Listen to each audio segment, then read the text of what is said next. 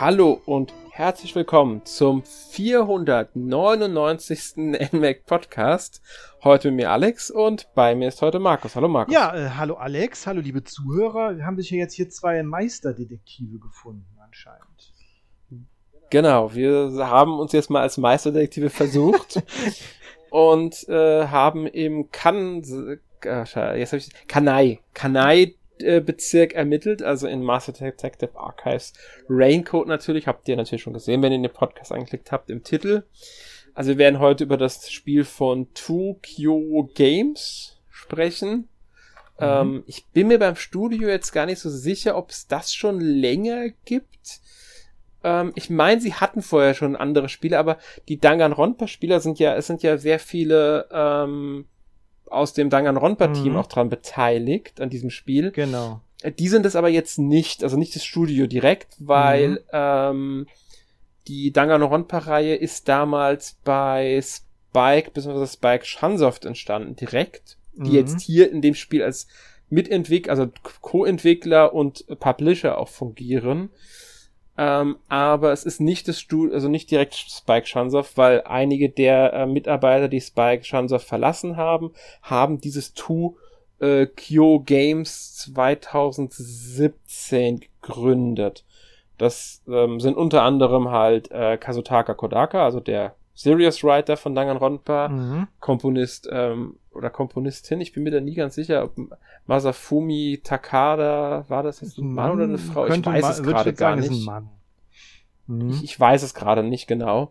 Ähm, ist also auch bei Tokyo Games, auch an dem Spiel hier jetzt beteiligt. Und ähm, Ryo äh, oder Rui Komatsuki?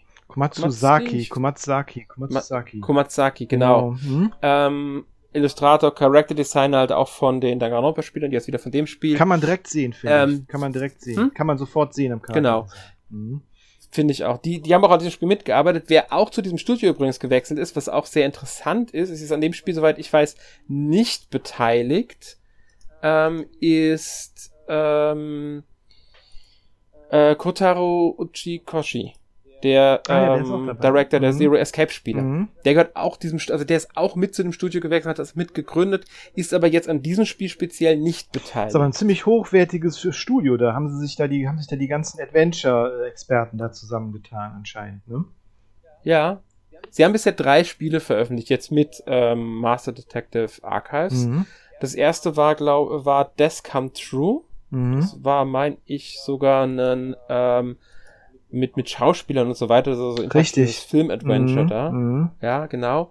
Das war mit Isanagi Games, glaube ich, als Publisher damals. Ähm, und das zweite Spiel war dieses ähm, World's End Club. Ah, okay. Was ich, mhm. ich glaube nur für die Switch, PC und Mobile erschienen ist. Ähm, auch da müsste Isanagi Games in Japan als Publisher tätig gewesen sein und NIS müsste da weltweit das dann übernommen haben. Außerdem war noch Grounding als Studio dran beteiligt. Mhm.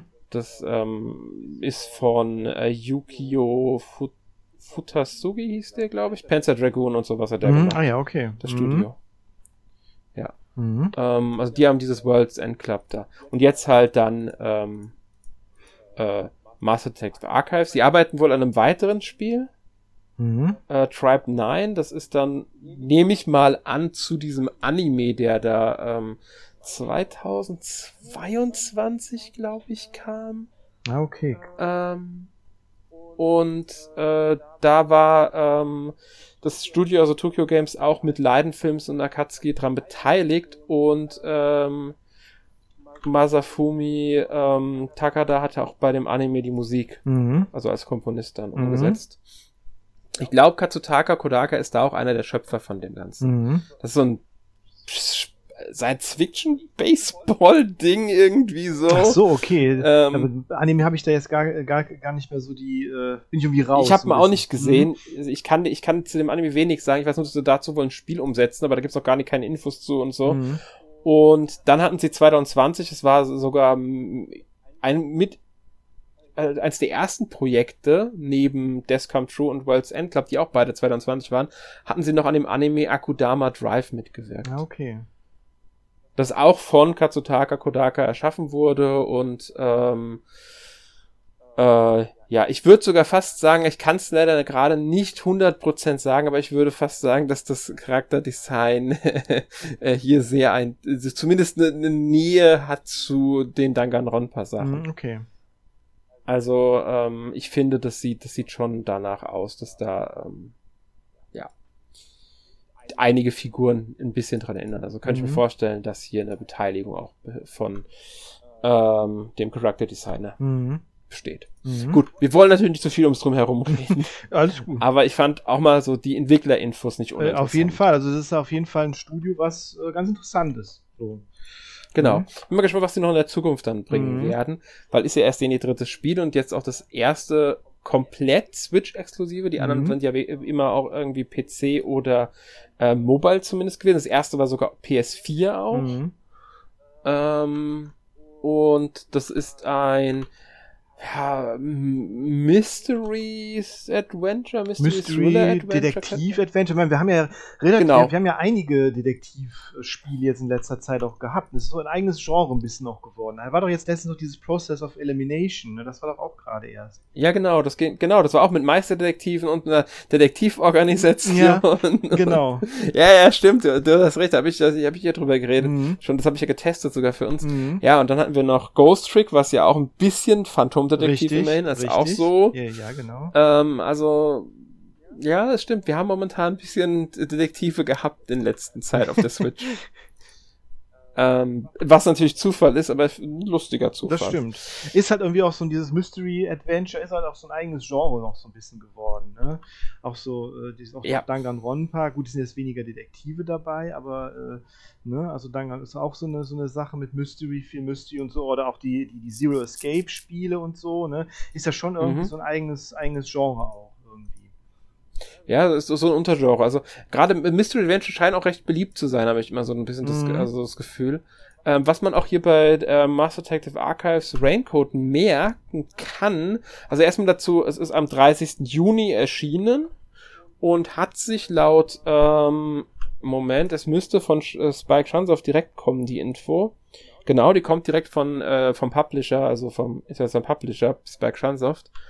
Ähm, haben sich mittlerweile über 300.000 Exemplare verkauft. Hm, das ist schon eigentlich nicht schlecht. Von dem Spiel. Eigentlich nicht schlecht. Was innerhalb von ungefähr einem Monat, also so circa, kann man das rechnen. Die Info ist vom 4.8. Ich denke mal, das wird dann vor allem die Ju ähm, Juli-Verkaufszahlen beinhalten. Ähm, so im knapp einem Monat 300.000 für so ein Spiel, mhm. das ist schon ordentlich. Ja ist natürlich weltweit, aber trotzdem, es sind alle Zahlen, also in Einzelhandel wie digital Und es ist ja auch ein, es ist ja auch ein Switch-Exklusivspiel, ne? Also schon ganz gut. Genau. Ne? Mhm. Ja, genau. Würde ich auch sagen. Äh, ja, würde ich, ich würde sagen, wir gehen einfach mal jetzt auf die Story als erstes mhm. ein. Wir, wir, werden hier nicht spoilern, also keine Sorge, wir werden auch nichts, man muss hier sagen, das Spiel ist ja in Kapitel eingeteilt und beginnt mit Kapitel 0, das noch vor dem Prolog stattfindet. Das ist kein Spoiler, das ist eine reine Info. Mhm.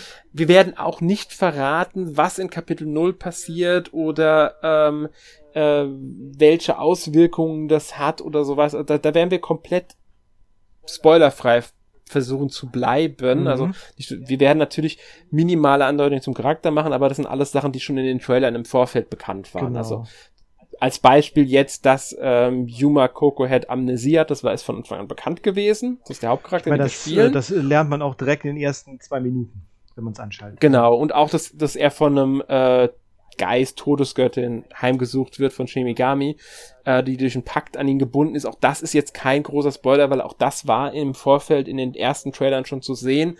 Und ähm, Shinigami ist auch diejenige, die einen im Spiel begrüßt, bevor man überhaupt in das Spiel richtig genau. einsteigt. Rede, kriegt man so ein paar, äh, haben wir so einen kleinen Dialog mit ihr.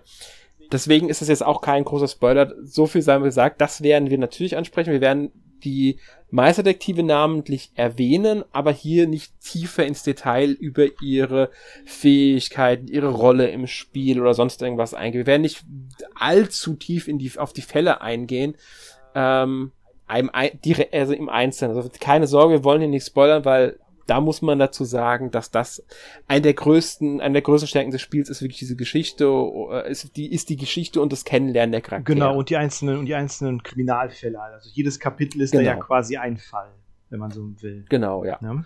Und, und deswegen, da werden wir versuchen, so spoilerfrei wie möglich zu bleiben. Wir werden, wollen nur mal so anreißen, was für ein Setting hat es, worum geht's überhaupt.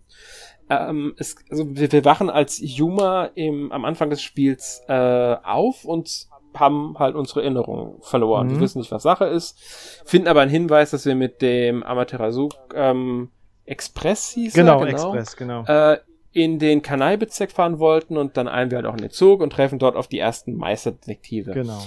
Die gehören, wie wir selbst äh, anhand eines, wir haben ja so einen Brief bei uns und dadurch wissen wir das, ähm, zur World Detective Organization. Also soweit kann man das erzählen. Mhm. Das ist eine Organisation von Meisterdetektiven. Ich glaube, es wird sind 1000 Meisterdetektive, rund 1000 wird irgendwie, äh, ganz, ganz früh mhm. kommt es im Spiel, mhm. da erwähnen sie, dass rund 1000 Meisterdetektive irgendwie sind und diese, die sollen in diesen Kanai-Bezirk fahren. Warum, was da vor sich geht, wissen die anfangs selbst noch nicht. Wir erfahren es vergleichsweise früh im Spiel. Ähm, äh, man kann soweit sagen, es geht natürlich darum, um, um Geheimnisse zu lösen, weil das ist ja die Hauptaufgabe mhm. von Detektiven. Man muss irgendwelche Geheimnisse, Fälle lösen. Und ich denke, das kann sich jeder bei einem Detektivspiel schon genau. denken. Es geht darum, Kriminalfälle zu lösen, Geheimnisse zu lüften und so weiter genau, und so fort. Und dieser, dieser Kanai-Distrikt, der steht halt unter dieser Kontrolle von dieser Amaterasu Corporation.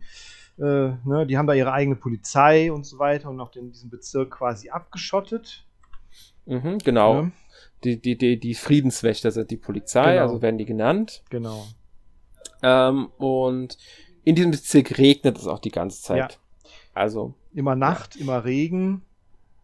Genau. Mhm. Viele Infos dazu kriegen wir direkt, ähm, also sehr früh im Spiel, schon in einem der ersten Dialogen. Dialoge einfach, weil ähm, Yuma hat halt seine Erinnerung verloren und wird natürlich dann, äh, kriegt dann so ein paar Infos auch von den anderen Charakteren erzählt einfach. Was ja auch sinnvoll ist. Man sollte ja auch ein bisschen was wissen darüber. Also als der Hauptcharakter sollte das wissen und dadurch kriegen wir das halt auch beigebracht. Mhm. Ähm, ja, man, man kann ja sagen, das alles ist, also die, die Geschichte ist wirklich gut, kann man ja. sagen würde also, finde ich, ich finde sie richtig, richtig ja, gut, die Geschichte. ist auch ein cooles Setting, dieses, der Kanalbezirk. Ja, dieses, genau. Ja.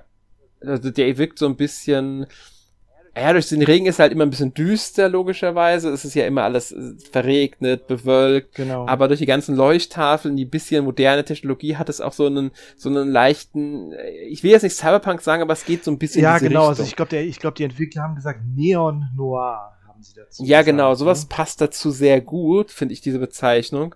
Ähm, ich glaube, es ist sowas, was die gerne mögen. Mhm. Weil ich, ich habe irgendwie so im Kopf, dass auch Akudama Drive so ein bisschen in diese Richtung gegen die Anime-Serien, der sehr ah, beteiligt okay. waren. Also ich finde schon, dieses, diese, diese Stadt hat schon so ein sehr cooles Flair. Also diese ganzen, ist wirklich, über, mhm. wirklich überflutet von so Neontafeln und die spiegeln sich auch cool wieder, so in den Pfützen und so. Also es ist schon, ja. und, und, der, und, dieser dauernde Regen halt, das hat schon so ein bisschen, ja, klar, Cyberpunk auch irgendwie ein bisschen, ne, so Blade Runner mhm. oder so, ne, aber, aber trotzdem auch irgendwie was Eigenes auch wieder, ne. Ja, ganz genau. Und also man muss ja sagen, das ist ja auch, erinnert ja auch an immer äh, so ein bisschen, was, was daran liegt, dass halt einfach so Städte wie, wie Shanghai oder auch ähm, äh, Tokio, bestimmte Stadtteile, mhm. die haben ja gerne, besonders nachts durch diese ganzen Leuchttafeln genau. und so, sowieso diesen, diesen Flair so ein bisschen. Ja. Und das vermittelt dieses Spiel halt im Kanalbezirk auch unglaublich gut also da ist auch eine tolle Atmosphäre einfach da, muss man sagen, die dieses, die perfekt zu diesem Detektiv-Setting, also diese Detektivsache passt. Genau, und auch, und, und auch Regenkleidung und Regenschirme haben mhm. ja auch immer eine sehr große Rolle da, ne, weil es ja. immer regnet. Genau, weil ich auch sehr cool finde. Mhm. Ähm, wir können auch erwähnen, dass wir mit äh, äh Jaco Furio zusammenarbeiten. Das ist auch ein äh, Mitglied der ähm, World Detective Organization und der Chef der Nocturnal, Nocturnal Detective Agency, der, die im Kanalbezirk sitzt. Wer die, ich glaube, die nennt sich Digital Deluxe Edition. Mm, ja, kann sein. Ja, ich glaube schon. Ja. Also wer die Version kauft, kriegt, ähm, oder wenn man, nee, ich glaube es gar nicht bei, es war bei Vorbestellern. Vorbesteller haben das bekommen, genau. wer das Spiel vorbestellt hat oder die Day One Edition wahrscheinlich noch bekommt, mhm. Entschuldigung, weil dann liegt nämlich in der äh, Retail-Version ein Code drinnen Und da ist dann ein Bonusspiel. Ich glaube, das ist ein virtueller Roman, aber auch nur nicht mehr eine Visual Novel, sondern wirklich so ein virtueller Roman. Ähm, ich habe es aber ehrlich gesagt noch nicht genauer angeguckt. Ich auch noch ähm, nicht. Das ist, nennt sich ähm, How to, to be a Master Detective in Yaku Furio Case. Also da erlebt man wohl einen Fall genau mit diesem Charakter, diesem, diesem Detektiv. Mhm. Ähm, nur so als Hinweis. Also das kann sein, dass man das noch bekommt, wenn man die Retail-Version sich kauft. Ich glaube digital nicht mehr, weil es nicht mehr als Vorbestellung gilt. Mhm. Ich weiß auch nicht, ob das Teil des Season Passes ist, auf den wir später noch eingehen werden. Kann sein, ich glaube aber eher nein. Nee, glaube ich, glaube Ich ich. glaub, das- nee, ich glaube, das ist was eigenes, glaube ich. Ich glaube mich auch. Ich glaube, das haben sie auch nicht. Das hätte sein können, dass sie noch zugepackt haben. Ich glaube, das haben sie wirklich rein ähm, in die ja Day One Edition, die sie glaube ich nicht so nennen. Ich glaube einfach Erstauflagen-Edition oder so. Mhm, Nur so viel als äh, halt sei auch erwähnt. Ähm, da lernt man halt diesen Charakter noch ein bisschen besser kennen. Ich denke mal, wird eine Vorgeschichte sein, soweit ich das verstanden habe. Aber wie Genau. gesagt, ich habe sie noch nicht genauer angeguckt. Ich auch nicht. Ich habe sie auch, aber auch noch nicht wirklich reingeguckt. Ja. Ja, man, man sollte noch Ähm, sagen, dass das, äh, dass die Detektiv, dass die Kanzlei ja in einem U-Boot ist. Ja, das kann man auch sagen, genau. Also was sehr lustig ist, ich glaube, in irgendeinem Trailer hatten sie das auch schon mal gezeigt. Ich weiß nicht mehr in welchem. Äh, Die haben ja sowieso recht viel Material zu diesem Spiel veröffentlicht. Ich glaube, Mhm. da haben äh, hatten die hatten alleine fünf Char- Trailer, die sich nur um die Charaktere gedreht haben oder genau, so. haben alle. Also wenn man sich mit, über das Mhm. Spiel informieren will, kann man auf dem Nintendo YouTube-Kanal einige Videos zu diesem Spiel mit Videos zum Gameplay, Videos zu den Charakteren und so weiter finden. Und Charaktere sollten wir hier jetzt auch mal erwähnen, weil die sind wirklich, wirklich toll. Also die sind gut geschrieben, die sind sehr eigenwillig, was auch so eine Sache irgendwie ist. Danganronpa hat ja auch sehr ja, äh, individuelle Charaktere. richtig. Und hier haben die auch so Ja, coole Namen, ne? Die haben auch so coole Namen. Ja, ich schiel gerade zu einer Figur. Ich, ich überlege gerade, wie hieß sie nochmal? Ich komme gerade nicht auf den Namen von der Danganronpa-Charakter. Wen meinst du? Ähm, ich will jetzt nichts spoilern, deswegen kann ich jetzt nicht sagen, um wen ist sie. Ich will niemanden, der der, der Danganronpa noch nicht gespielt hat, nicht das wegnehmen. Ich habe nicht nur einen Hinweis, wie ich jetzt sagen könnte, ähm, dass du definitiv weißt, wen ich meine. Deswegen versuche ich gerade so. den äh, den Namen so rauszufinden. Okay. Ähm, ich sag mal, zwei Zöpfe hat sie. Blondes Haar, Ja. Ich weiß, wer ähm, oder helles Haar. Spielt eine recht große Rolle in dem Hätt- Ganzen. das ist. Wusste ich irgendwie, dass du, dass du sie irgendwie hatte ich, ich hätte ich jetzt auch im Kopf. Ja, also ich, ich meine, wie hieß sie nochmal? Junko? Ja, Junko genau. Enoshima. Ja, genau. Ja. Ja, und das ist halt so eine Figur, da steht sie halt, dieses gibt's auch als Artwork, Arme verschränkt, breitbeinig und äh, äh, äh, vor ihr steht äh, Monokuma. Genau. Ja, muss ich nur gerade hinstehen, weil das ist halt, das ist, wenn exzentrische Charaktere und ähm, Danganronpa muss ich mal an sie denken. Ah, so wie, ja, ja, klar. Ist so ein, ja, Ja. Charakter. Auf alle Fälle, ähm, wer Danganronpa gespielt hat, der wird ungefähr wissen, dass das schon äh, ja sehr, sehr ungewöhnliche Figuren werden können und sind. Und du hast ja schon gesagt, coole Namen. Ich meine, der Hauptcharakter ist Yuma Coco Head. Ja, wie sie auf darauf gekommen sind. Ich hatte auch so, hä, Coco Head, okay. Hm. Ja. Das sind so andere Namen wie Vivia Twilight. okay, Twilight, das ist schon ein bisschen naheliegender. Aber Halara Nightmare. ne? Hä? Halara Nightmare. Ja, auch so, das Nightmare passt da schon auch, aber äh, es ist trotzdem so, hm, äh, Fubuki Clockford. Ja. Und Sänge, Melanie- Sänge Eraser. Ja, genau. Melanie Goldmine. Finde ich auch super. Pucci Loveman. Also das sind so, das sind so, äh, oder hier, äh, Desuhiko, Desco, ähm, Thunderbolt. Ja. Äh, Oder Afex Logan.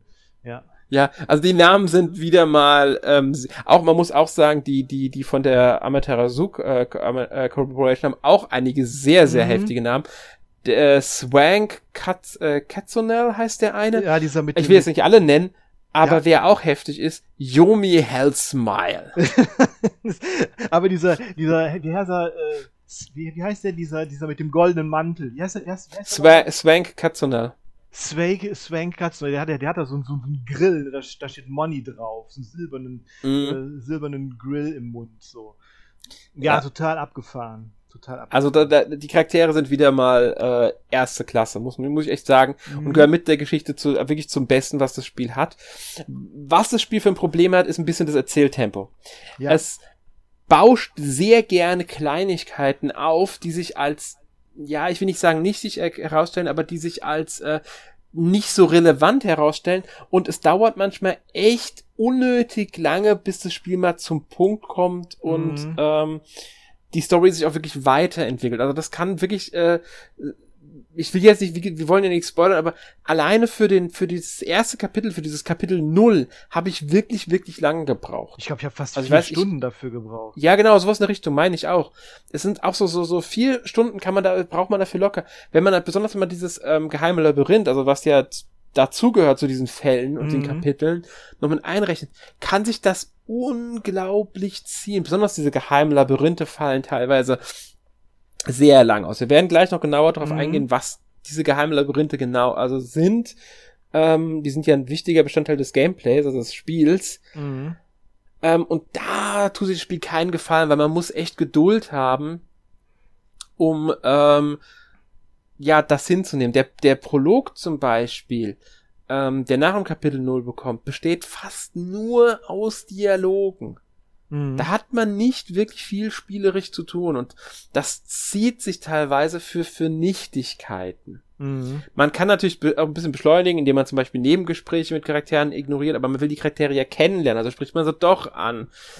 Also, da hätten sie vielleicht ein bisschen am Erzähltempo äh, ja, das ein bisschen sch schneller, ein paar Sachen in so Stra also wirklich ein bisschen, ein bisschen kürzen können, mm, ohne dass dem genauso. Spiel jetzt geschadet ja. hätte. Sehe ich genauso ja. auch. Genau, genau wie äh, manchmal weiß man dann auch schon, was das Spiel will, aber mhm. äh, das, das Spiel selber zieht das noch so in die Länge, dass man eigentlich länger dafür braucht, als man eigentlich bräuchte, sozusagen. Ja. du verstehst, was das ich meine ich, ich weiß, was du meinst. Mir besonders ist mir im Geheimlabyrinth im ersten aufgefallen. Ja, genau. Das ist so die, die, die ich würde sagen, so das letzte Viertel des Geheimlabyrinths war für mich komplett unnötig, weil ich genau wusste, was die, was die Sache ist, worauf es hinausläuft und es war einfach nur noch, wir knallen dir noch ein bisschen mehr hin, damit es noch länger ist und du noch mehr Aufgaben hast und noch mehr Spiele hast und das brauchst du da nicht, weil das einfach nur unnötig ist, es zieht sich, es wiederholt sich, da geht auch ein bisschen dann der Spielspaß teilweise verloren. Aber wegen der Geschichte kämpft man sich dann vielleicht auch mal durch. Ich will das Spiel jetzt nicht komplett schlecht reden. Wir gehen jetzt auch mal direkt aufs Gameplay ein, mhm. ähm, weil das Gameplay besteht aus mehreren Bereichen. Einmal eben diesen Ermittlungen in der im kan äh, Kanai-Bezirk. Mhm, Kansai geschrieben, der ist Kanai-Bezirk, glaube ich. Hieß Kanai, oder? Genau, ist, der ist richtig. Nee, Kanai ist richtig. Kanai. Okay. Im Kanai-Bezirk die, der Kanalbezirk ist frei begehbar ab einem bestimmten Punkt im Spiel. Da können wir uns wirklich dann ähm, umschauen. Es gibt immer wieder mal kleinere Einschränkungen. Das ist, kennt man aus Spielen. Manche Bereiche öffnen sich erst nach einem bestimmten äh, Fortschritt im Spiel, aber das kennt man. Es ist keine Open World im klassischen Sinne, also nicht jetzt so, dass wirklich die ganze Stadt eine Open World ist. Es sind eher so Bereiche und die sind halt miteinander verbunden, wie man es halt von diversen Spielen wie den alten Zelda-Teilen auch kennt und so. Aber wir können frei da uns herumbewegen, wir können manche Gebäude betreten. Das gibt auch äh, mehrere Ebenen oft in den Bezirken, dass wir Treppen nach oben gehen können, dann da in den oberen Gebi äh, Gebieten noch was finden. Das sind dann, was ich, ähm, Balkone oder, oder, oder Balustraden oder sonst irgendwie sowas. Ähm, und das ist auch, wie gesagt, stimmungsvoll ins, also umgesetzt, weil es ja alles optisch wirklich toll ist. Ja ich hatte ein bisschen das Gefühl, dass es außerhalb der Hauptstory kaum lohnt, die Sachen zu erkunden, weil man, außer dass man hin und wieder mal irgendwo eine, sich was angucken kann und dann einen kurzen Dialog bekommt zwischen Yuma und, äh, und Shinigami und damit ein paar Detektivpunkte verdient, die übrigens Erfahrungspunkte sind. Also wir haben, sammeln auch Erfahrungspunkte und steigen im Level auf durch bestimmte mhm. Sachen, ähm, wodurch wir wiederum Fähigkeitspunkte verdienen, die wir dann in Fähigkeit investieren dürfen, die uns im geheimen Labyrinth etwas bringen. Genau. Viel mehr ist das aber nicht, dieses Rollenspielsystem. Ist ja recht simpel. Und wir kriegen wirklich für fast alles, was wir machen, äh, ähm, Punkt. Also auch wenn wir genau. uns einfach nur irgendeine ein Graffiti an der Wand anschauen, gibt uns schon Punkt. Ich glaube, zehn Punkte ist das meistens Immer dann meistens von diesen Selektivpunkten. Mhm. Ja. Und das ist der einzige Grund, weswegen es erkunden lohnt. Und es gibt noch so Sammelobjekte, durch das man neue, also Erinnerungssplitter, durch das man Zwischensequenzen freischalten kann, was dann wiederum Gespräche zwischen Yuma und den anderen Detektiven freischaltet, was wieder die Beziehung zwischen denen ein bisschen besser darstellt. Man lernt die Charaktere besser kennen, weswegen es lohnt, nach denen zu suchen. Ansonsten gibt's halt noch die Nebenmission, auf die gehen wir gleich noch ein. Genau. Also ich muss sagen, ähm, es lohnt sich eigentlich alles, was da so äh, anzuklicken ist, auch anzuklicken, wenn man dann einfach Erfahrungspunkte ja. bekommt. So, dann, Ganz genau. Ne? Also. Aber es kann sich halt, das sorgt halt auch wieder dafür, dass, weil das Erkunden an sich wird nur damit belohnt. Mhm. Und, ähm, und halt mit der natürlich der schicken Stadt. Also ich, ich will es, wie gesagt, nicht schlecht, ich habe mich auch wirklich sofort umgesehen, wollte alles mir anschauen und so, habe aber ja. dann schnell gemerkt, wirklich Geheimnisse gibt's halt kaum zu entdecken da. Man muss sagen, das kommt dann natürlich auch immer auf den Fall an, weil man natürlich hat man dann auch seinen Fall und da ermittelt man dann, da schaut man sich am Tatort um. Da ist natürlich dann wesentlich relevantere Sachen zu finden. Mhm. Das sollte man nicht vergessen. Also wenn Story relevant ist, ist es wieder was anderes. Ähm, oder auch nebenmissionsrelevant. Wobei die Nebenmission, äh. Aber gehen wir gleich drauf ein. Ähm, also wie gesagt, das Gameplay besteht daraus, dass man wir diesen Kanai-Bezirk erkunden, der aus mehreren Distrikten besteht. Wir äh, untersuchen Tatorte, auch mhm. mit Zusammenarbeit mit den anderen Meisterdetektiven natürlich, die alle auch eine besondere Fähigkeit haben, ähm, die wir auch nutzen dürfen. Ich will, mhm. wie gesagt, nicht zu viel spoilern, deswegen gehe ich auf die Fähigkeiten jetzt im Detail an, auch wenn die alle auf der Webseite stehen. Das Spiel macht ein riesen Geheimnis aus diesen Fähigkeiten und die schreiben wirklich von jedem einzelnen Charakter die Fähigkeit auf die offizielle Webseite. Ja. Was natürlich ein bisschen, ich, ich, ich nenne jetzt mal eine der Fähigkeiten, weil die sehr, sehr, sehr, sehr früh im Spiel verraten wird. Mhm. Also ähm, in diesem Prolog-Kapitel.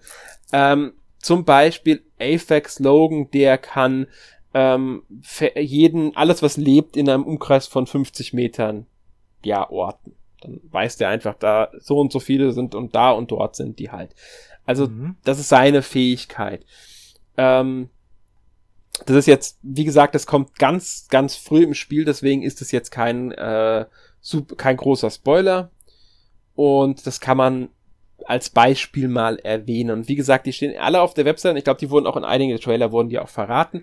Aber wir dürfen die dann zum Teil auch ähm, nutzen.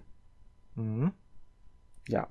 Genau. In halt die äh, in verschiedenen, äh, aber in verschiedenen, verschiedene Varianten, wie wir sie halt dann brauchen. Ähm, und ja, das ist so, das ist immer so das Kerngameplay jetzt im Kanalbezirk. Wir äh, untersuchen, erkunden die Stadt und untersuchen Tatorte.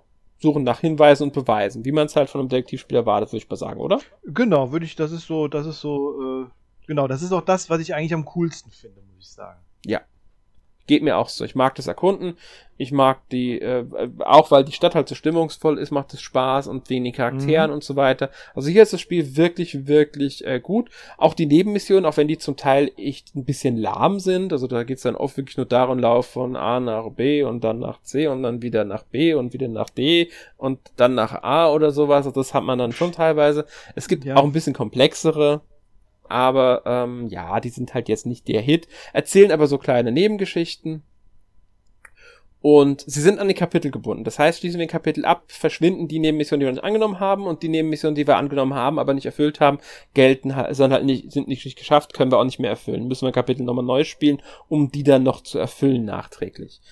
Das heißt also hier, wer alle Nebenmissionen durch äh, wirklich spielen will, sollte die auch wirklich spielen, sobald sie verfügbar sind, um nicht Risiko zu laufen, dass sie verfallen durch Kapitelabschluss. Mhm. Wobei wir natürlich immer bemerken, wenn wir das Kapitel abschließen werden. Genau, genau. Ja.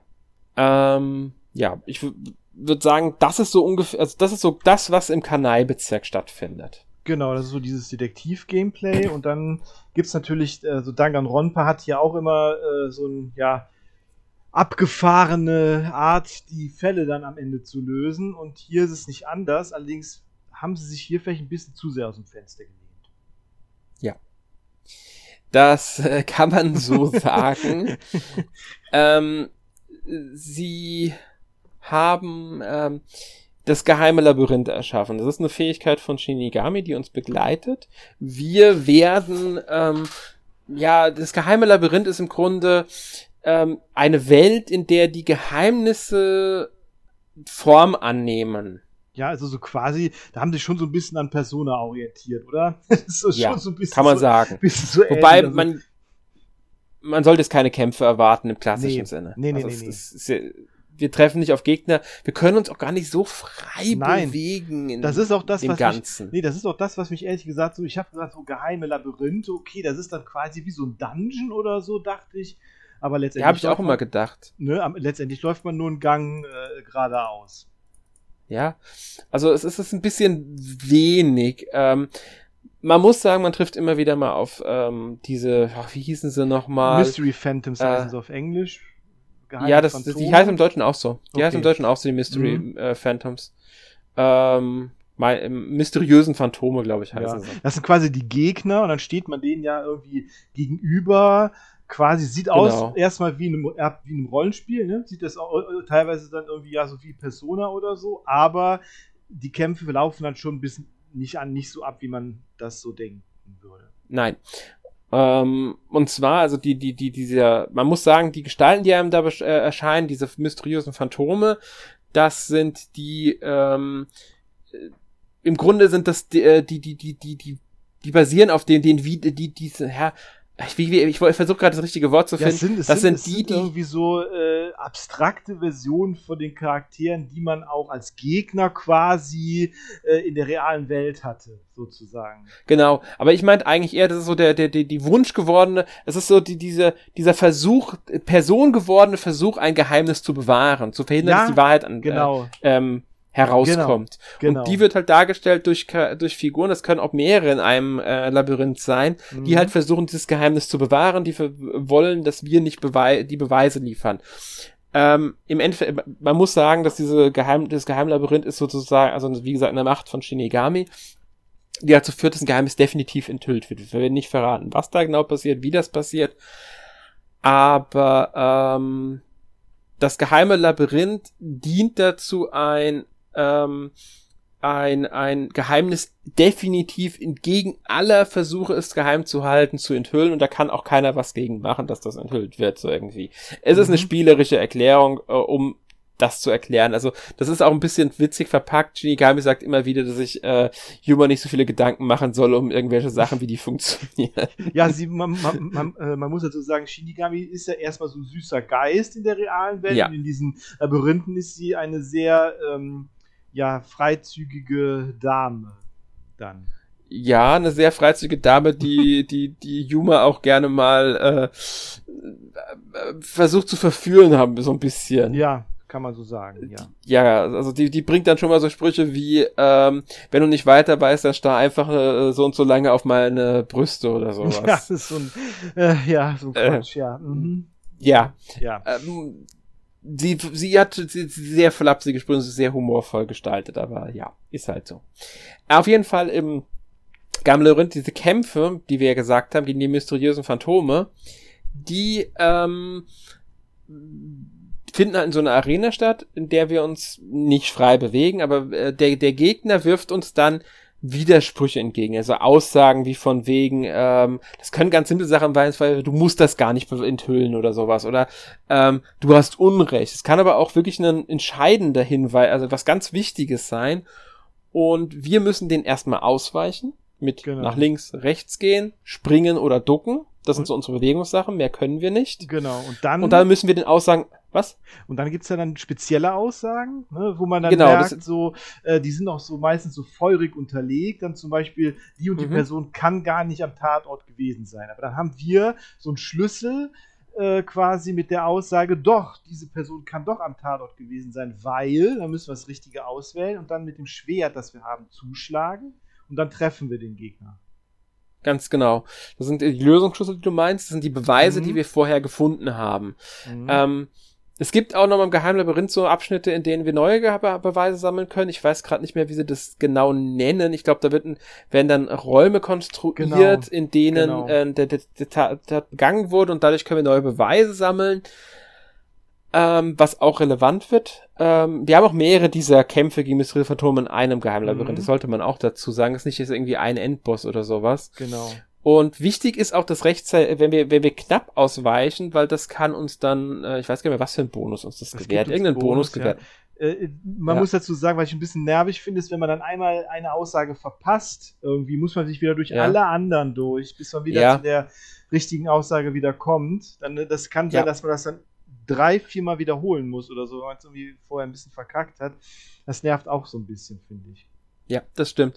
Es kommen auch irgendwann so, so äh, ablenkender Lärm, nennen die das. Mhm. Den kann man einfach so durchschneiden. Da muss man aufpassen, das ist nicht derselbe Knopf, mit dem man seinen Lösungsschlüssel einsetzt, mit dem man zuschlägt, sondern man muss dann mit äh, einer anderen Taste den Lärm durchschlagen, was da muss man echt aufpassen, weil wenn man das anders macht und eine falsche Durchsage im Lösungsschlüssel trifft, dann nimmt man Schaden, also die Ausdauer von mhm. Yuma sinkt. Auch wenn man von so einer Aussage getroffen wird, nimmt man Schaden. Genau. Das ist, ähm, da muss man sagen, es ist schon so ein bisschen ähnlich wie in Danganronpa, da war das auch so bei dieser, ja. bei diesem Gerichts, bei diesen Gerichtsverhandlungen immer am Ende. Da mhm. musste man dann auch die richtigen Aussagen treffen und dann gab es auch diese Noise und so. Das, das, das ist schon so ein bisschen ähnlich. Hier nur mehr in so Pseudo-RPG-Kämpfe RPG-Kämpfe verpackt. Irgendwie so ein bisschen genau, halt. Ja. Ne? ja. wir können auch äh, Aussagen zurückweisen. War da irgendwie was? Das sind, glaube ich, diese äh, blau hinterlegten, die es da noch gibt. Also es gibt hier die mhm. normalen Aussagen, dann diese feurigen, die wir mit Gegenbeweisen, dann gibt es noch die blauen, die können wir zurückwerfen. Genau. Ähm, und meistens sind so zwei, zwei Aussagen, glaube ich, dann ist der Gegner besiegt.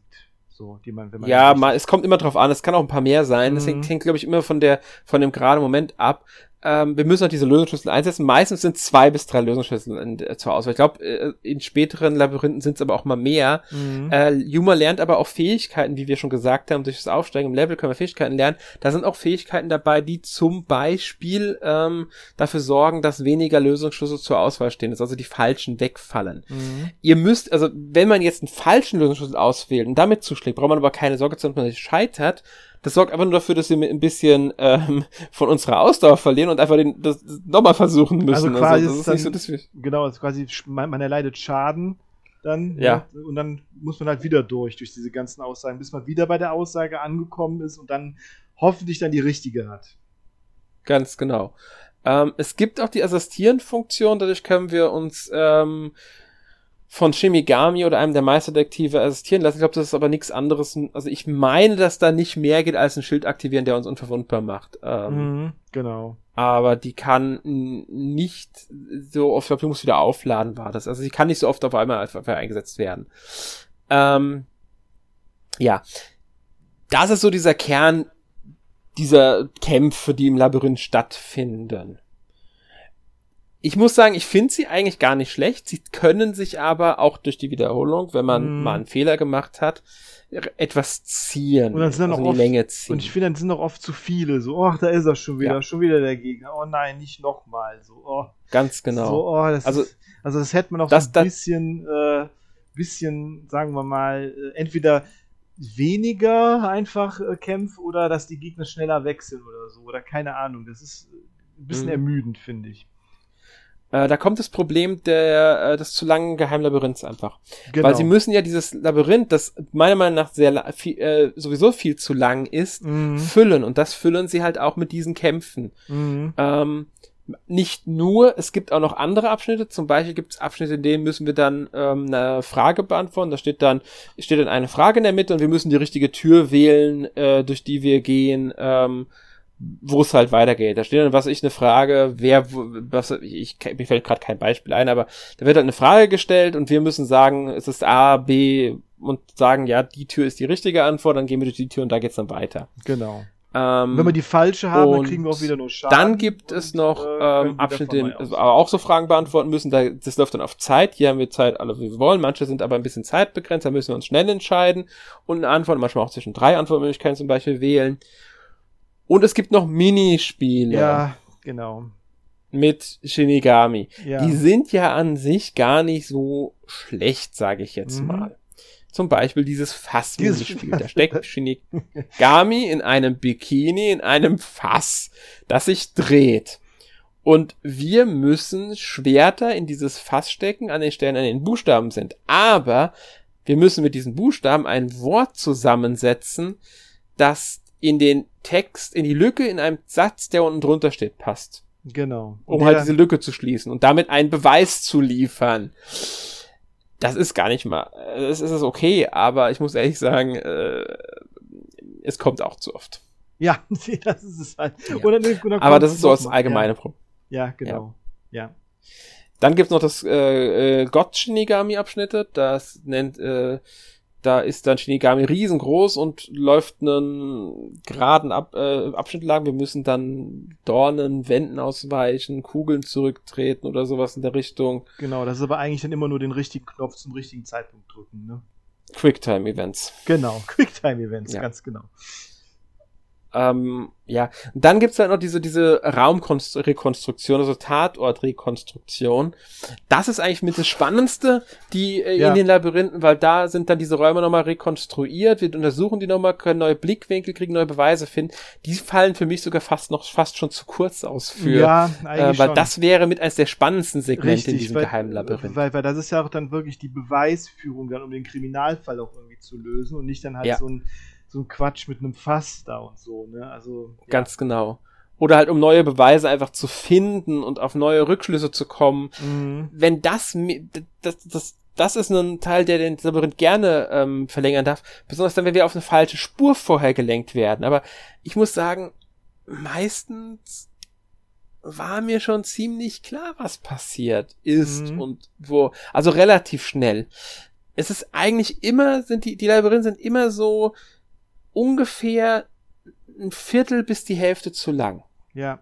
Ja, definitiv. So circa. Definitiv. Ähm, also da, wenn da noch mehr in der realen Welt gewesen wäre und äh, ne, die, die, diese Labyrinthe ein bisschen kompakter gestaltet, da wäre da auch, ne, hätten wir auch weniger zu meckern, glaube ich. Genau. Ich will gar nicht so viel über das Spiel meckern, weil ich es gerne spiele. Gerade wegen der Geschichte und den Charakteren und dem ganzen Setting und der Atmosphäre mag ich das Spiel wirklich gerne. Und grundsätzlich finde ich die Ansätze ähm, vom Labyrinth auch gut. Sie sind halt nur in die, zu sehr in die Länge gezogen. Und das Problem hat halt auch dieser, äh, diese andere, diese, diese Erzählung der Geschichte, beziehungsweise der, der Hauptgameplay-Teil, dass einfach alles ein bisschen zu sehr in die Länge gezogen ist. Beziehungsweise vom, vom, vom, ja, man sagt ja heutzutage Pacing, also vom Erzähltempo mhm. her, nicht so ganz passt. Mhm. Ähm, das ist so diese, die sind so die Hauptprobleme des Spiels eigentlich, weil ansonsten ist das wirklich kein schlechtes Adventure. Und wer damit zurechtkommt, wird auch Spaß mit dem Spiel haben. Da bin ich überzeugt von. Soweit ich jetzt, ich muss sagen, ich bin mit der Danganronpa-Reihe jetzt nicht ganz so vertraut wie jetzt andere, aber zum Beispiel Jonas, der ja bei uns in der Redaktion sehr vertraut ist damit und auch den Test zu der, dazu geschrieben hat, äh, zu dem Spiel, ähm, den ihr bei uns auf der Website schon bereits findet, der hat auch gemeint, es kommt halt nicht an Danganronpa ran. Mhm. Und dieser Vergleich wurde halt auch von den Entwicklern selbst bemüht, muss man ja, ja dazu sagen. Sehe ich aber genauso. Also an Danganronpa kommt es auch für mich nicht ran. Irgendwie, leider. Ja. Mhm. Ähm, werden wir gleich im Fazit noch mal genauer drauf eingehen. Weil wir haben einen Aspekt, den wir vielleicht noch an, äh, erwähnen sollten, ist natürlich Präsentation und Technik. Wir haben mhm. ja schon mhm. gesagt, dass es sehr atmosphärisch umgesetzt ist. Es nutzt diesen Anime-Stil, den wir, den man halt auch von anderen Roundbar kennt, gerade bei mhm. Charakteren. Also es ist ganz klar ein Anime, äh, Spiel ähm, meiner Meinung nach ein sehr schicker Grafikstil. Ja, auf jeden Fall. Und die Unreal Engine ist ja äh, dafür da, um die Stadt und so auch ähm, ne, genau. gut darzustellen. Es ist äh, sehr hübsch gelungen, ne, aber dann wird, denkt man ja. schon so, nee, manchmal die Switch ist ja schon so ein bisschen verwaschen. Also in einer anderen, von anderen Hardware, ja. besseren Hardware, sehen das schon noch viel besser aus. So, ne? Glaube ich auch. Weil es hat immer, wirkt immer so, dass so ein leichter verwaschener Filter über dem Spiel wäre. In, man muss sagen, nicht in allen Szenen, nee. besonders wenn in Zwischensequenzen fällt es halt nicht auf, weil die wahrscheinlich vorberechnet sind. Mhm. Und wenn Charaktere besonders nah rangezoomt sind, fällt das oft auch nicht auf. Aber auch nicht in jeder Szene. Es gibt dann wieder Szenen, in denen ein Charakter wirklich im Mittelpunkt steht und sehr nah dran ist. Da merkt, wirkt es auch verwaschen. Also das ist immer so, mh, hm, ähm, ich will jetzt nicht sagen, dass das Spiel durch hässlich ist. Das Spiel ist immer noch ein schickes Spiel, mhm. ähm, besonders weil es halt auch von der Farbgebung toll ist. Ähm, es hat tolle Effekte, gerade der Regen sieht wirklich, wirklich toll aus. Ich habe bisher keine pro größeren Ruckler oder nö, sowas, also nö, nö, Framerate-Einbüße oder so, hat das nicht. Vielleicht ist es auch mit dem mit den leichten technischen Einbußen erkauft worden. Mhm ähm, was vielleicht auch die bessere Wahl ist, ein flüssiges Spiel dann zu haben und dafür vielleicht ein bisschen schwächere Optik hinzunehmen. Und eine schwächere Optik meine ich halt wirklich vor allem dieses ähm, Verwaschene, weil sonst sieht das Spiel wirklich, wirklich schick auf, aus. Und ich glaube wirklich, dass auf einer ähm, schon minimal besseren Hardware ähm, das Ganze nochmal, äh, der ganze Stil, also das Ganze einfach besser da ähm, wirken könnte. Auf jeden Fall. Also da könnte das Spiel nochmal von profitieren, zum Beispiel von einer Switch 2 oder von einer PS4-Portierung oder mhm. sowas, die vielleicht nochmal irgendwann kommen wird. Ja ähm, könnte das wirklich profitieren. Aber ansonsten muss man halt wirklich sagen, äh, es ist trotzdem halt äh, eine wirklich schicker Grafikstil. Auf jeden Fall, passt auf jeden Fall äh, sehr gut und äh, wie gesagt, wie wir auch schon gesagt haben, gerade das Flair von der Stadt, das ist schon sehr einzigartig und äh, mhm. macht schon, macht schon. Wozu auch meiner Meinung nach die Sound- und Musikuntermalung Ja, passt, passt dazu, ne? Sehr passend. Ja. Mhm. Und ähm, dann haben wir noch die Synchro, Englisch oder Japanisch wahlweise. Ich finde sie beide gut. Ich spiele jetzt vorwiegend auf Japanisch. Mhm. Ist ähm, nur nicht wieder, in der ähm, englischen ist es nicht ganz lippensynchron immer. Ja, das stimmt, das stimmt. Das ist aber so ein Problem, das haben ja mhm. leider immer noch recht viele Spiele. Ja, ja. Oder war einfach so, ähm, gerade solche nicht, viele japanische Spiele haben das noch, wenn es nicht die absolut teuersten Produktionen genau. sind. Das muss man halt auch mal bedenken, es kostet schon, ist schon Aufwand, das Lippensynchron hinzukriegen. Definitiv.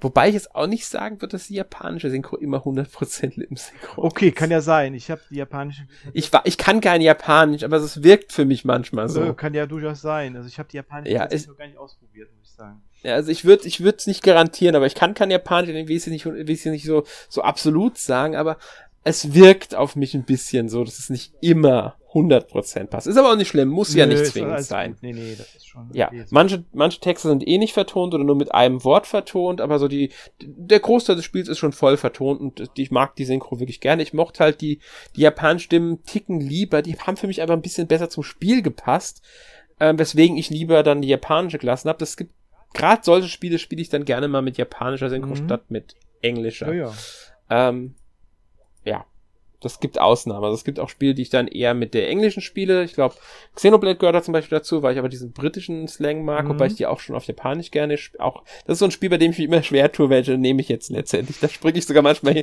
mitten im Spiel hin und ja, her. Ja, das stimmt, aber dann gewöhnt man sich halt irgendwie an eine äh, bestimmte Stimme, ja. ne? Und dann ist es dann auf einmal erstmal ganz komisch, wenn dann äh, andere Sprache dann erstmal da ist. Die Stimme ganz, ganz genau. Ist. Irgendwann, irgendwann bleibe ich halt dann auch mhm. bei einer. Ähm, hier bin ich dann halt am Ende bei der japanischen geblieben, weil ich habe erst auf Englisch gespielt, das ist auch die Standardeinstellung und habe dann nochmal zu japanischen gewechselt, um die auch auszuprobieren und bin deshalb dann einfach bei der japanischen am Ende geblieben, weil man kann sie nicht im Spiel selbst wechseln, man muss dafür das Spiel also ins Hauptmenü zurückgehen. Mhm. Ja. Gut, ähm, was gibt es noch sa zu sagen? Die Steuerung ist teilweise ein bisschen zu schwammig, gerade in den Minispielen. Mhm. Funktioniert sie nicht perfekt.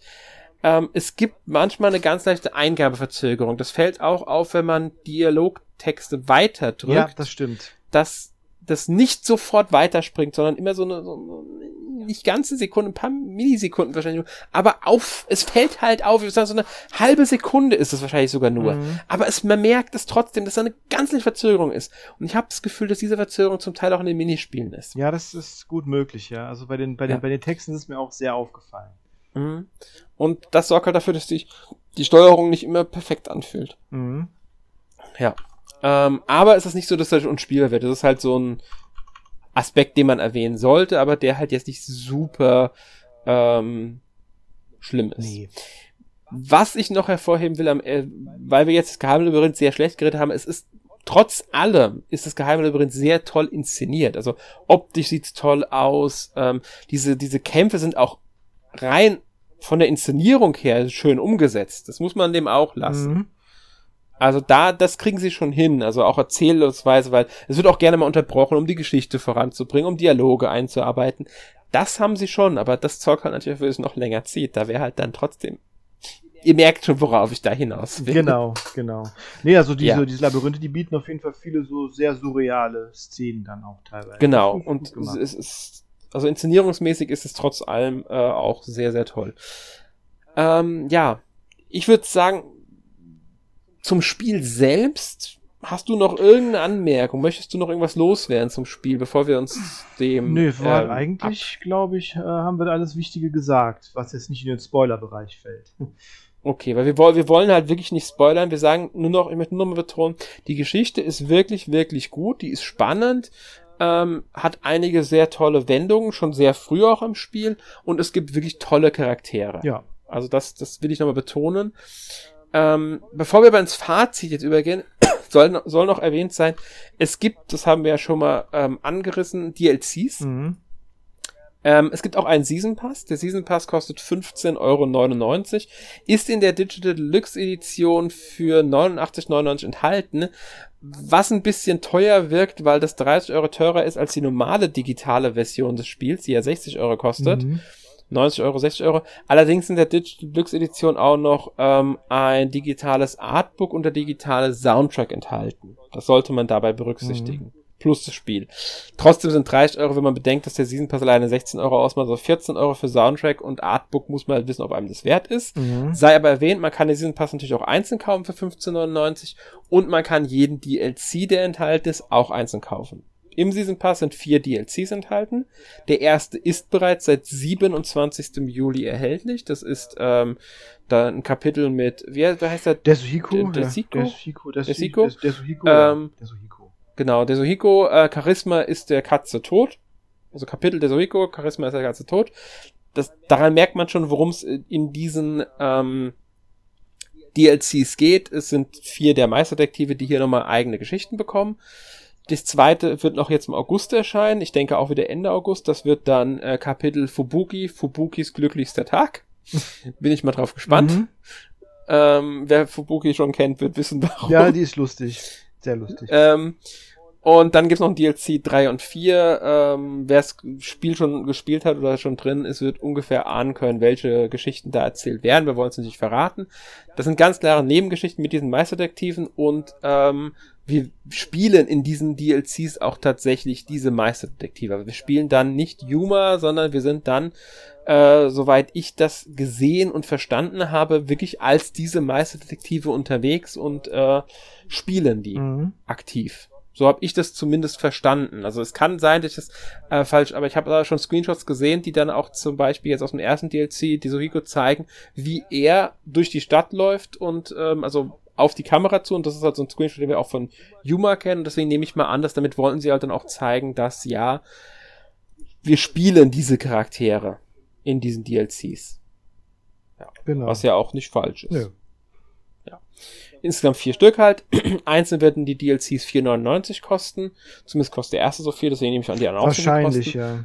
Ja, das heißt 20 Euro zusammen, damit mit dem Season Pass spart man ungefähr ein DLC. Nicht ganz, aber so ungefähr ja, ein DLC. Wie das immer so ist, ähm, ne, eigentlich, ne? Also, genau. Wenn, ist ja meistens so, diese Season Pass, die sind dann etwas billiger, als wenn man sie ein, alle einzeln kaufen würde, was ja dann ja. durchaus Sinn macht. Deswegen lohnen die sich ja auch, ähm, wenn man so das mag. Ich weiß, kann noch nicht einschätzen, wie jetzt genau der Umfang dieses Season Passes nee. aussieht, ähm, was die Kapitel dann bringen, ob da auch geheime Labyrinthe mit dazugehören oder nicht, weil ich habe nicht gespielt, den DLC bisher. Ich, ich äh, habe noch nichts zu weiter gelesen. Deswegen, ich wollte halt nur erwähnen, dass es die gibt und ähm, dass da noch mehr Spiel kommt. Ich hoffe hier äh, auf spaßige Nebenkapitel, aber es wären halt wirklich ganz klar Nebengeschichten mhm. und äh, keine großen Haupt, ähm, ja, Stories. Genau.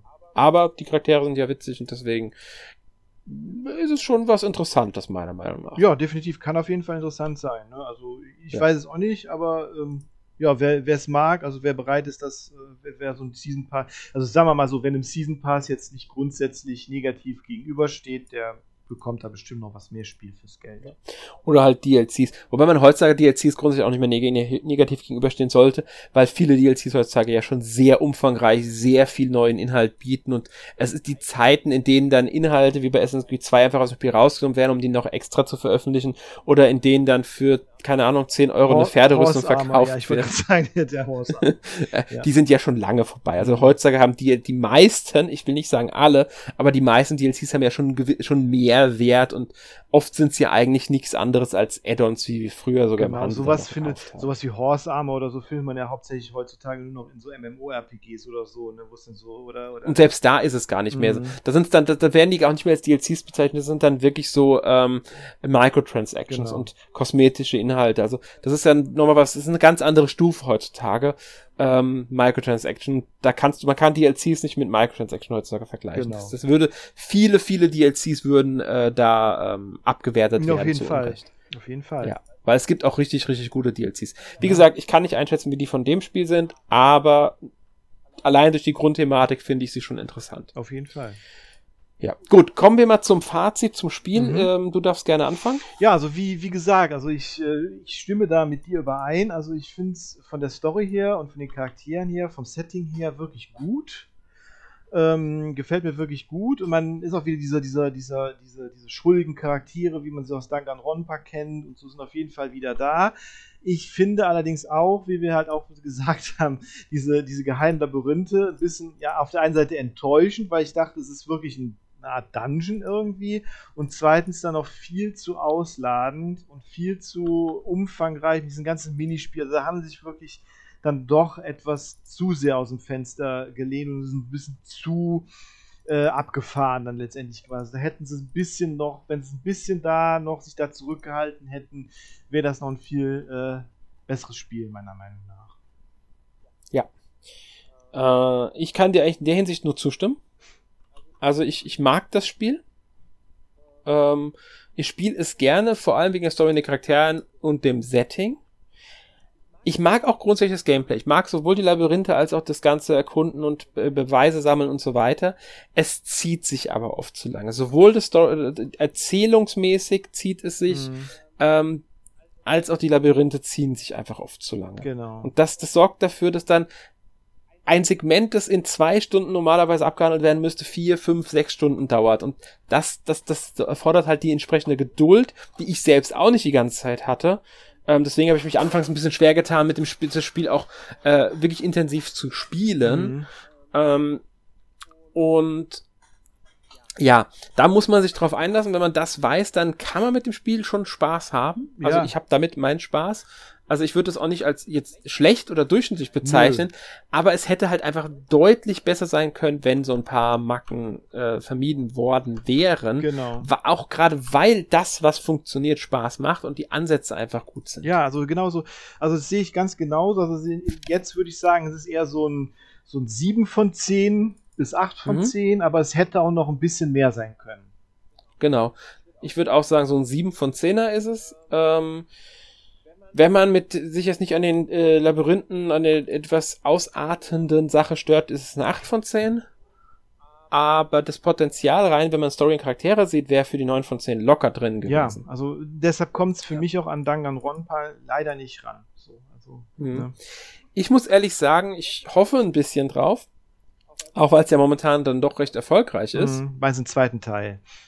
Genau, weil es heißt Master Detective Archives mhm. Doppelpunkt Raincoat. Mhm. Das Raincoat ist zwar im Logo das Gro große und nicht Master Detective Archives, aber gerade deshalb könnte es ja. problemlos eine Reihe befördern, die dann Master Detective Archives und da kommt danach dann, was weiß ich, sonst irgendwas Code wieder, weil man kann das Codewort ja äh, im Untertitel beibehalten. Statt Raincoat hat man dann irgendwas anderes. Richtig, und die, und die, ähm, und die erwähnen ja auch, dass es auf dieser Welt da äh, ne, so und so viele Meisterdetektive gibt in den unterschiedlichsten, Ganz genau. unterschiedlichsten äh, Bezirken und da, wo immer von mhm. geredet wird und so. Also deshalb denke ich schon, dass da äh, Potenzial ist, dass dann, es muss ja jetzt nicht wieder im Kanai-Bezirk oder so spielen, aber. Das würde ich sogar nicht erwarten. Ne? Genau das meine ich ne? nämlich. Genau. Da könnte man einen ganz anderen Bezirk nehmen, man könnte auch wieder Yuma theoretisch verwenden, weil man will ja die Grundlagen beibehalten, mit Yuma vielleicht auch Shinigami dann wieder, oder Shinigami ist dann halt, ähm, aus welchen Gründen auch immer bei einem anderen Meisterdetektiv, wie gesagt, wir, ich, ich habe es noch nicht selbst durchgespielt. Ich kann noch nicht sagen, wie die Story endet. So viel, kann, das kann ich halt auch sagen. Ich bin noch nicht ganz durch mit dem Spiel, hm, deswegen weiß ich nicht, wie die Story endet. Mhm. Äh, und wie dann vorderste anknüpfen könnte, aber theoretisch, ich könnte mir gut vorstellen, dass die das schon so im Hinterkopf auch hatten. Daraus lässt sich theoretisch dann auch eine Reihe machen, wenn es erfolgreich genug ist.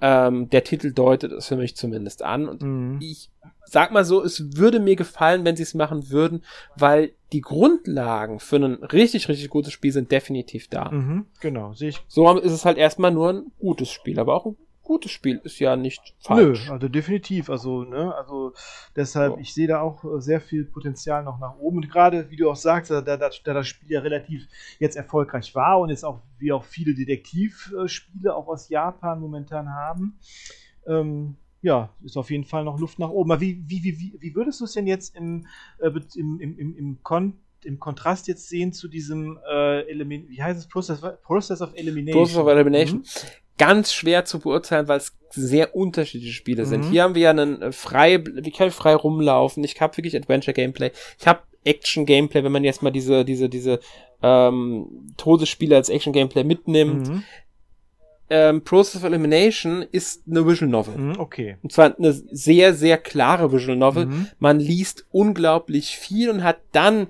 hin und wieder einen Strategie-Gameplay, Okay. eine Art Strategie-Gameplay, in der man auch wirklich auf so Brettspielartig die an Detektive, die man halt hat, hin und her zieht, mit denen Ermittlungen anstellt und so weiter. Deswegen, die Spiele lassen sich schwer vergleichen. Storymäßig sind sie beide unglaublich gut. Ähm, rein vom Gameplay würde ich sagen, nee, kann ich nicht, weil, weil bei, bei Pros of Elimination hat das Problem, dass sich die ähm, Visual Novel Teile teilweise auch über Stunden ziehen, ohne dass auch nur einmal Gameplay Okay. kommt. Das ist, finde ich jetzt persönlich nicht zwingend schlimm, weil ich ja Visual Novels auch mag. Mhm. Aber auch ich habe mir schon gedacht, boah, also nach vier, fünf Stunden kein wirkliches Gameplay, nicht mehr, mehr wirklich eine Entscheidung fällen Mhm. dürfen. Hm, Das ist dann schon hart. Also äh, das, da hätte ruhig ein bisschen mehr und ein bisschen früher Gameplay kommen Mhm. können. Verstehe. Ähm, aber ähm, also auch das ist eher für mich, also so ein 7 von 10 Spiel. Mhm. Hm, Vielleicht auch ein 8 von 10 Spiel. Also tendiere ich auch so, aber vergleichbar sind die Spiele ganz, Okay. ganz schwer. Okay. Weil die komplett unterschiedlich sind von der Art her. Mhm. Mal abgesehen davon, dass beides Mystery-Detektivspiele äh, sind. Ja.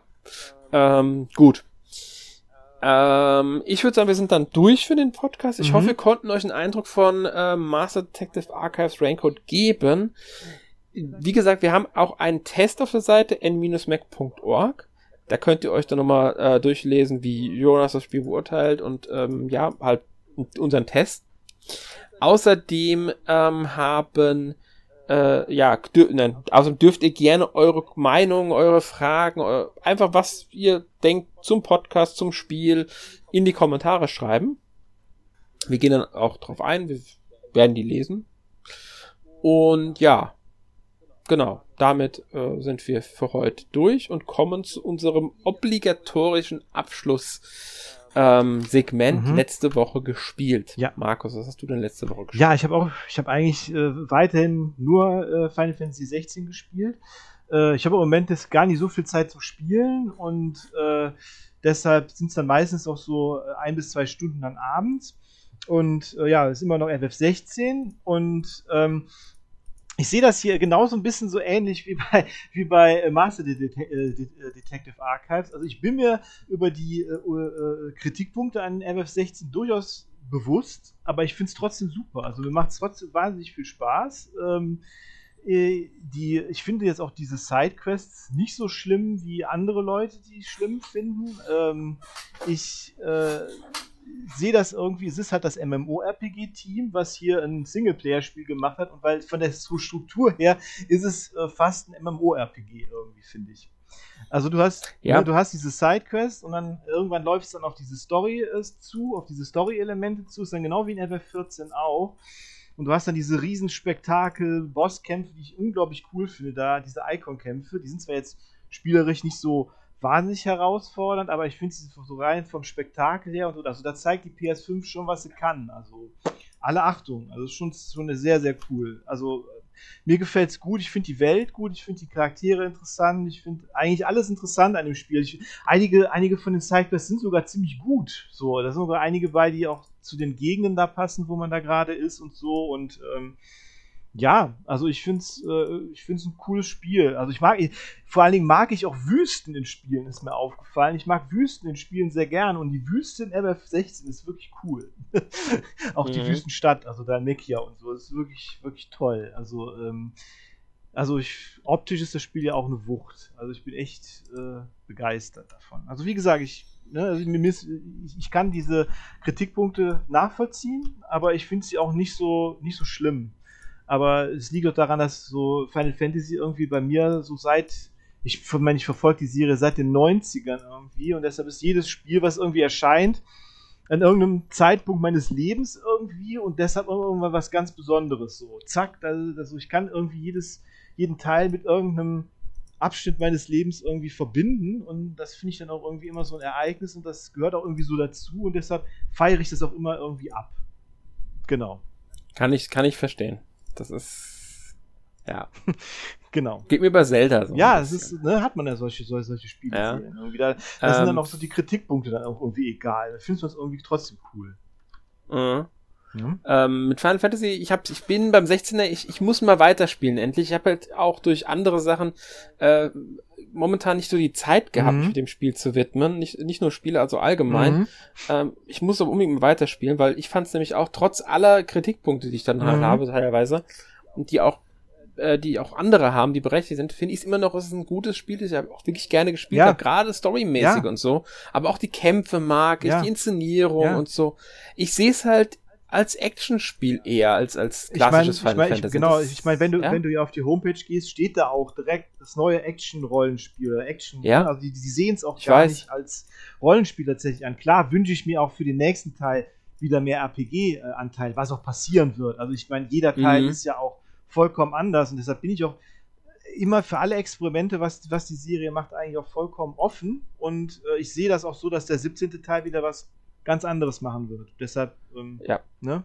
Gehe ich auch von aus. Ich denke halt, sie hätten vielleicht wirklich hingehen sollen und mit diesem Teil die Nummerierung streichen, was ja der Produzent gesagt hat, was sie überlegt mhm. hatten, weil sie sowohl so ein bisschen die Befürchtung haben, dass die ähm, dass es einfach neue Spieler geben könnte, die sich von der hohen Nummer abschrecken lassen könnten. Ja, das ist, das ist tatsächlich so. Äh, ein, ein, äh, ein, ein, ein Freund von mir meinte auch manchmal, ja, wie, wie, wie ist das denn jetzt mit Final Fantasy 16? Ich, weiß gar nicht, wie man da reinkommt. Da muss ich das immer erklären, dass halt jeder Teil für sich steht. So, das ist quasi wie so, mhm. keine Ahnung, es gibt ja so solche, solche Serien, wo jede Staffel ist so eine Story oder so. Das, so ist ja. das hier auch.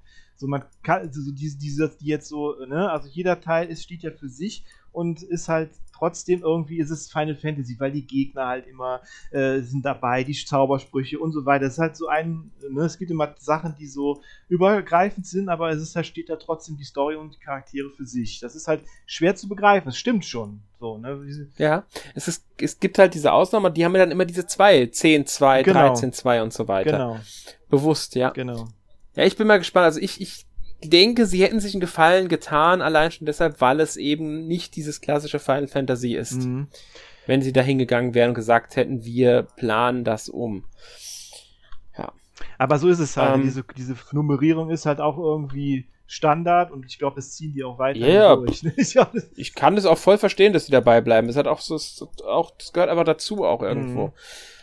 Hast du noch irgendwas gespielt? Äh, nee, außer dann, ah, klar, natürlich das äh, Master Det äh, Detective Archive. Ja, gut, das, das genau, ist aber genau, aber der, was hast du denn noch gespielt, Alex? Ja. Also ich habe natürlich auch Master of Archives gespielt, wie es logisch ist. Ich habe außerdem Tiny Tor gespielt. Lass mich raten, da geht es um einen kleinen Donnergott. Genau, es gibt einen jungen Donnergott. Und zwar Donnergott Tor im Alter von acht Jahren. Okay. Er bekommt zum Geburtstag von seinem Vater ein tolles Spielzeug geschenkt, das wohl alle kennen. ähm, es ist ein Jump'n'Run. Okay. Ähm, ein 16-Bit Jump'n'Run. Ich würde jetzt aber sagen, weniger Super Nintendo, eher Mega Drive. Mega Drive war das ja damals, mhm, genau. Ja. ja. Äh, eher so Mega Drive-mäßig, okay. so ein bisschen, von dem, auch vom Stil her. Mhm. Äh, die haben ja so einen leicht anderen Stil gehabt, die Spiele. Ähm, also ist schon schwer. Es ist schon ein, richtig, das okay. schreiben sie auch am Anfang, es ist ein wirklich knackiges Spiel. Okay. Also am Anfang denkt man sich noch so, ja, warum schreibt ihr, es ist herausfordernd, aber das wird, das wird schon mit der Zeit sehr, sehr knackig. Man kriegt auch neue Fähigkeiten mit der Zeit, sowas wie ein Doppelsprung oder ein Dash. Ähm, die braucht man dann auch wirklich. Aber es gibt da einige Abschnitte im Spiel, da, also, boah, holla, holla, wenn du da nicht punktgenau okay. springst und, und, und äh, die, die Steuerung, also wirklich alles genau drauf hast, dann stirbst du da ganz, ganz schnell, weil da Dornen sind, die meiner Meinung nach ein bisschen zu tödlich sind, weil ich glaube, ein Treffer, du bist tot okay. mit Dornen, wenn ich mich ganz täusche. Okay. Bin mir nicht mehr ganz sicher, wie es jetzt war. Ähm, du bist sowieso sehr, stirbst sehr schnell, ähm, weil also Thor stirbt mit einem Treffer. Das ist schon für so ein für so ein Gott da äh, ist tot. das schon äh, eigentlich so ein Armutszeugnis. Er ist ja noch kein Gott, er ist Ach ein so, achtjähriger. Okay. Ähm, er ist acht Jahre alt und der Sohn von Odin. Aber er ist noch kein Donnergott. Okay.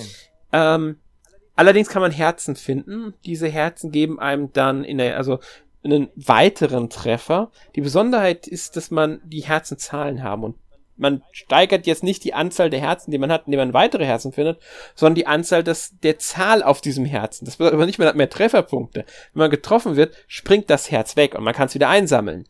Und desto höher, die, die Zahl läuft dann langsam runter und desto höher die Zahl ist, länger so Zeit, dieses Herz wieder zu sammeln. Okay. Aber die, so die. Weil wenn dies nicht bei Null ist, löst sich das Herz nämlich auf und dann kannst du nicht mehr einsammeln. Okay. Aber jetzt von der, vom, vom Grafikstil finde ich ja cool. Das ist ja sehr so Pixel-Grafik, ne? Genau, es ist wie 16-Bit ähm, Mega Drive-artig. Mhm. Ähm, es, ist, es, ist, es ist, wie gesagt, wenn man, wenn man so wirklich schwere Jump-Runs mag, ist, wird man das Spiel auch mögen, glaube ich. Man kann sogar den Level-Timer aktivieren für alle Speedrunner da draußen. Mhm. Ähm, dann wird wirklich die ganze Zeit ein Level-Timer läuft dann unten links in der Ecke mit. Außerdem kriegt man am Ende des Levels immer gezeigt, ähm, wie lange man gebraucht hat.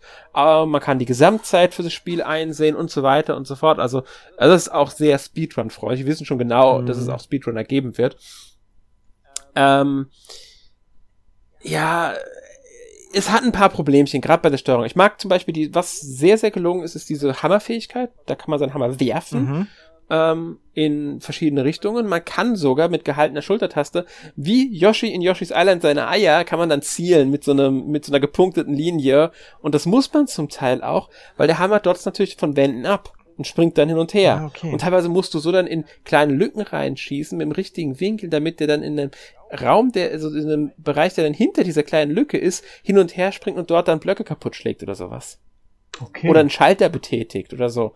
Also das ist, ähm, es gibt auch dadurch Rätsel, ähm, aber die Steuerung ist mir teilweise ein Ticken zu schwammig. Okay, das ist, das ist natürlich also schlecht. Also gerade Sprung, Sprungmechanik. Ja, das ist natürlich zu schwammig. Das ist natürlich ähm, bei so einem Man stirbt teilweise echt zu viel zu leicht auch durch sowas. Mm, das ist, das ist ja? natürlich dann äh, schlecht bei so einem, bei so einem Spiel, ja? wo es dann eigentlich auf, auch auf, sag ich mal, auf Präzision eigentlich auch ankommt, ne?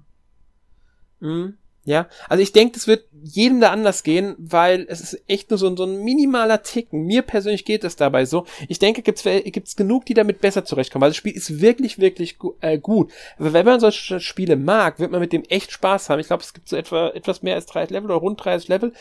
Ähm, nicht so gut gefallen mir die Herausforderungen, weil die meiner Meinung nach sich nicht so gut einfügen und irgendwie auch nicht so ganz funktionieren für mich mit den Fähigkeiten, die man hat und so. Mhm. Also ich weiß nicht so ganz, da, da bin ich nicht so ganz warm geworden okay. mit. Vielleicht ist es liegt's an mir. Ähm, ich habe es auch nicht. Ich hab, muss auch ehrlich sagen, ich habe jetzt aufgehört ähm, bei Level 22, glaube ich, oder so weil es mich einfach wirklich die Nerven kostet. Also ich habe mich da schon so oft, ich habe schon so oft die Konsole ausgemacht, weil ich Angst hatte, dass ich sonst den Controller oder die Switch durch die Gegend werfe. okay. Ähm, okay, verstehe. Also da muss man schon, aber wie gesagt, wenn man solche Spiele mag, dann kann man sich zurück mal anschauen, weil es ein sehr schönes Spiel. Ich glaube, müsste von einem deutschen Entwickler sein. Ah, okay. Ähm, äh, ich meine, also äh, ich weiß gar nicht mehr jetzt, ähm, wie viele Personen dran beteiligt waren, ähm, weil äh, es sind, glaube ich, jetzt gar nicht so viele. Ich meine, Chris Hülsbeck hat ein bisschen am Soundtrack mitgearbeitet. Okay. Ja, der, der ist ja immer Garant für gute Soundtracks eigentlich. Ja, aber ich meine, ich weiß nicht, ob er komplett oder nur teilweise. Da, da, bin ich mir jetzt nicht 100% sicher. Ähm, ja, also wenn man da Interesse dran hat, kann man sich das, kann man wirklich mal Rückenblick drauf werfen. Ähm, ja. Ich denke, das lohnt sich. Gibt's nicht nur für die Switch, gibt's auch für PC. Okay. Und ich meine für Mobile, also wenn ich mich nicht ganz täusche. Ah ja, okay, obwohl da stelle ich mir die Steuerung dann auch schwierig Ja, ich mir auch. Hm. Ja, aber PC und Switch. Okay. Gibt es das Spiel auf alle Fälle. Ähm, dann habe ich noch ein bisschen The Legend of Zelda Or Oracle of Ages gespielt. Ja, schön. Das, das ist ja jetzt äh, raus ne, für Nintendo Switch Online, ne? Genau, und das sind diese zwei Spiele sind ja die, die ich nie durchgespielt habe, die mir irgendwie nicht. immer gefehlt haben. Ich auch mal Aber machen. ich merke auch schon wieder, warum ich sie nie durchgespielt habe. Äh, zu schwer? Scheiße, ich bin schon recht weit in Ages. Ich habe jetzt Ages gespielt, weil beim letzten Mal ich ja immer angefangen habe auf dem 3DS, weil die waren ja in diesem, äh, wie war das, Gründerprogramm dafür, Entschädigung für die, die mhm, halt das Ding richtig. direkt zum Release gekauft haben. Mhm. Ähm, und da habe ich Seasons gespielt, aber auch nicht beendet. Ich muss echt sagen, ich werde mit diesen Spielen nicht so 100% warm. Okay. Ich will es jetzt nicht zu sehr ausführen, aber ähm, ich werde noch mal drüber reden, mhm. wenn ich ein bisschen weiter gespielt habe, aber ja. Okay. Dann zuletzt will ich noch ganz schnell erwähnen Crime O'Clock. Mhm. Klingt auch, das klingt auch noch Detektiv. ja. Es ist ein Wimmelbildspiel erstmal. Ah, Kennst okay. du Wo ist Walter oder Where's Wally? Ja, ja, ja, ja, klar, natürlich. Mhm. Okay. Also man spielt einen Detektiv, der mit einer KI zusammenarbeitet, um Zeitparadoxen zu lösen, die auf kriminelle Weise entstanden sind. Okay. Dafür reisen wir in fünf verschiedene Zeiten. Die Zeiten, also die werden dargestellt in schwarz-weiß Wimmelbildern. Okay. die dann in äh, fünf, jeweils zehn Ticks haben, also zehn Zeitpunkte. Das heißt, die Figuren und äh, Details können sich verändern auch. Und zwischen denen springen wir auch hin und her und müssen halt dann bestimmte Personen, bestimmte Gegenstände finden und so weiter. Ähm, es ist überraschend gut, macht wirklich Spaß und erzählt eine echt gute Geschichte. Okay, das hätte ich jetzt gar nicht gedacht. Eine spannende Zeitreise-Thriller-Story ist da drin. Okay. Also, muss ich echt sagen, war ich überrascht von. Hat mich, habe ich so nicht erwartet. Ich habe mir so ein nettes Wimmelbildspiel erwartet, in dem ich halt ein paar Sachen suche mit, mit so ein bisschen Detektiv-Story außenrum. Es ist auch, ja. Gameplay-mäßig ist es wirklich vorwiegend äh, Wimmelbild. Es gibt Minispiele, die das Ganze ein bisschen aufdröseln, ähm, dass man halt ein paar kleinere Aufgaben erfüllt, wenn man ähm, Sachen analysiert, Beweise sucht, ein Telefon zurückverfolgt oder sowas. Mhm. Ähm, da ist die Steuerung dann auch ein bisschen nicht immer perfekt, muss man dazu sagen. Aber es ist spielbar. Es ist nie so ein großes Problem, auch weil man nicht scheitern kann. Wenn man mal wirklich einen äh, Fehlversuch hat, ein Minispiel darf man einfach neu von vorne stellen. Man hat kein Leben, Energie, man hat kein Leben. Es ist scheißegal. Man kann sich auch Tipps geben lassen von der KI, ähm, bis zu drei Stück. Wenn man wirklich mal was nicht findet, dann kriegt man in drei Stufen diese Tipps. Ähm, es gibt auch neue Fähigkeiten, die man mit der Zeit erlernt, die einem einmal neue Bereiche öffnen. Jetzt kann man zum Beispiel in Räume reingucken oder Sachen kaputt machen oder halt ähm, sich äh, durch eine bestimmte Variante halt zeigen lassen, in welch dadurch kriegt man, kann man bestimmte Objekte anklicken, die machen dann Musik, so no spielen eine Note und dann wird angezeigt, ob das heiß oder kalt ist, also ob das, was man sucht, nah ist heiß oder nicht nah ist kalt. Hm, okay. Ja. Also ein sehr schönes Spiel. Okay. Ja. Interessant. Hätte ich es auch genau. überraschend, hätte ich es auch nicht gedacht, dass das so, so, so. Ja, aber war ich auch überrascht. Mhm. Ja. Aber gut, mehr habe ich nicht gespielt und damit sind wir dann auch für heute durch. Nächste Woche gibt es unseren 500. Podcast, Meine einen Jubiläumspodcast. Ihr dürft euch überraschen lassen, was ähm, wir dort besprechen da werden. Welch, was wir uns dafür ausgedacht haben, sage ich mal. Wird, da wird gefeiert hier. Interessant. Genau. Ähm, bis dahin verabschieden wir uns, wünschen euch noch einen schönen Abend, schönen Tag. Bis zum nächsten Mal. Tschüss. Bis zum nächsten Mal. Tschüss.